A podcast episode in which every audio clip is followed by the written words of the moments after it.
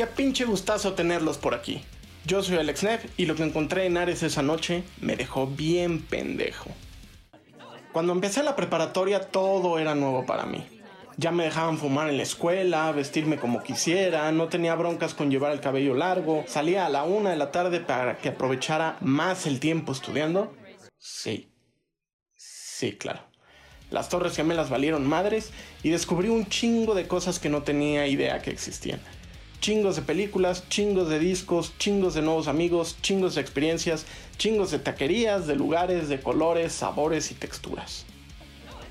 Mi casa se convirtió en el bar de mis mejores amigos y nos amanecí entre cubas, cajetillas de camel de edición limitada y nuevas bandas por escuchar. Literal, chingos de noches terminaban al salir el sol por escuchar nuevos discos.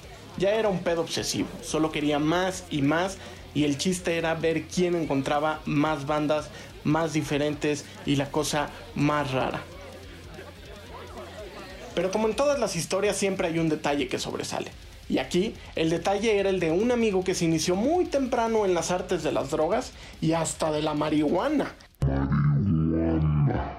Y me dijo, tú que ya andas bien clavado en el metal, deberías escuchar a los Screaming Headless Torsos. Es brutales, güey, metal cerdo, atascado, están bien cabrones, es otro pedo, güey. A la fecha podría apostar mis oídos a que ese güey en su perra vida escuchó a esta banda. Leyó el nombre por ahí y se le hizo muy metalero el nombre.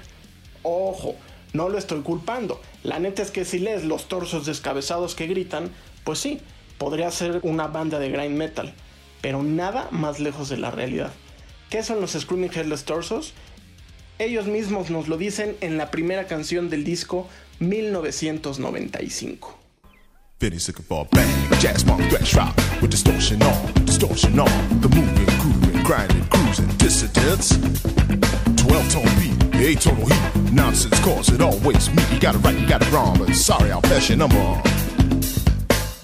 En Vinny se autodescriben a través de un personaje ficticio que busca una banda que toque jazz, funk, thrash metal, rock, sin distorsión por momentos y con mucha distorsión después.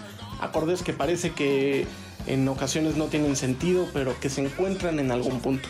Y así, aún confundido porque yo esperaba un disco de metal pesadote y crudo, estaba ante algo muchísimo más grandioso y memorable. For 20 long years, I had a secret. I could not read music. But now, thanks to Hooked on Funk, I'm a free man. Pasó esta canción y con mi curiosidad despierta y totalmente enganchado, me puse a investigar y resulta que el disco es una joya en el mundo del jazz, tocado por puro pinche maestro de Berkeley, productores, virtuosos y jazzistas de la escena neoyorquina. David Tushinsky, Dan Bowman, Fima Efron, Jojo Mayer y Daniel Sadowick.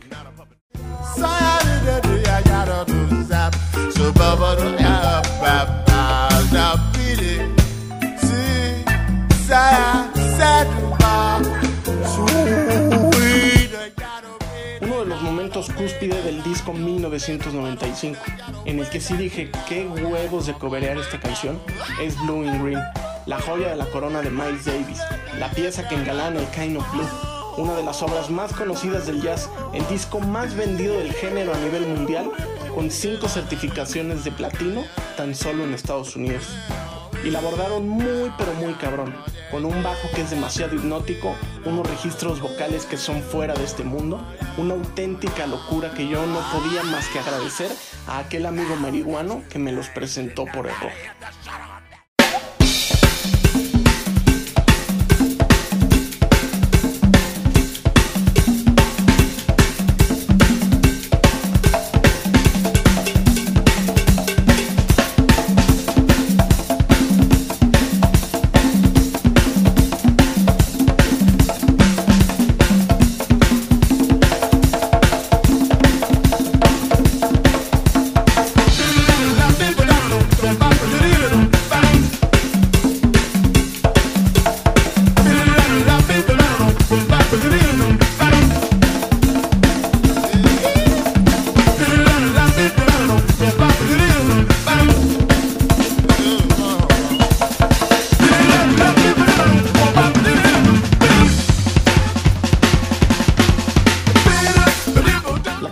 Estamos escuchando es quizás la más conocida de los Screaming Headless Torsos y una excelente opción para comenzar a escucharlos si aún no los conocen.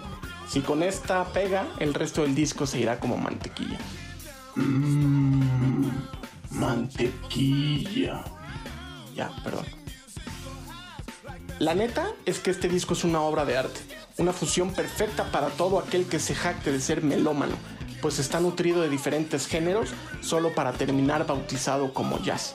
En su lanzamiento, en 1995, el New York Times lo catalogó como el disco más revolucionario del jazz de los últimos 30 años. Y eso es decir un chingo. Son palabras mayores.